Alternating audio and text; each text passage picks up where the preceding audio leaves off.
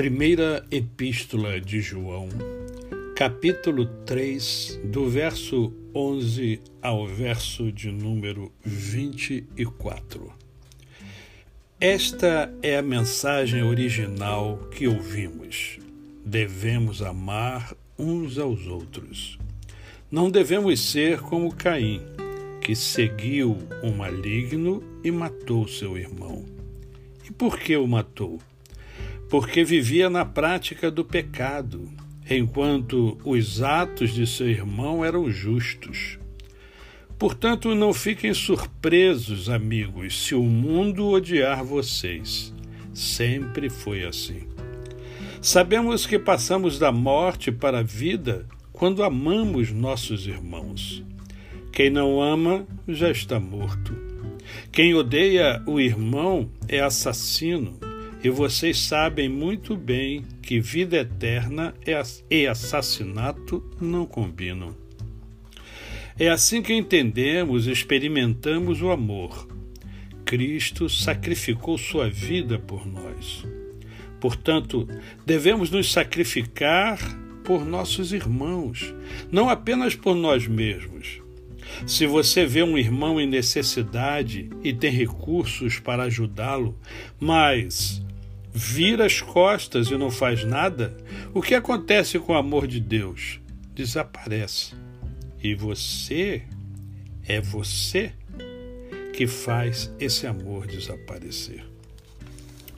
Meus filhos queridos, não vamos apenas falar de amor, vamos praticar o amor verdadeiro. É o único modo de saber se estamos vivendo a realidade de Deus.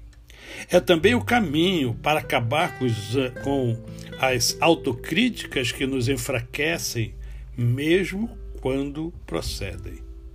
Deus é maior que nosso coração ansioso e sabe mais a nosso respeito que nós mesmos. Amigos, uma vez que isso foi resolvido e já não mais acusamos nem condenamos a nós mesmos, podemos chegar à presença de Deus com confiança e liberdade.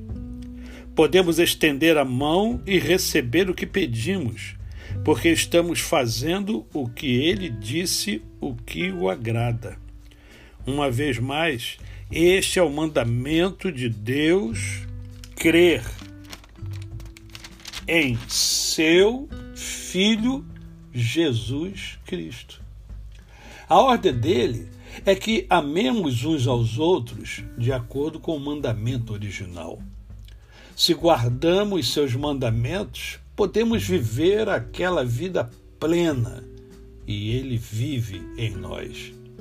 É desta forma que experimentamos sua presença viva e permanente em nós pelo Espírito que ele nos deu.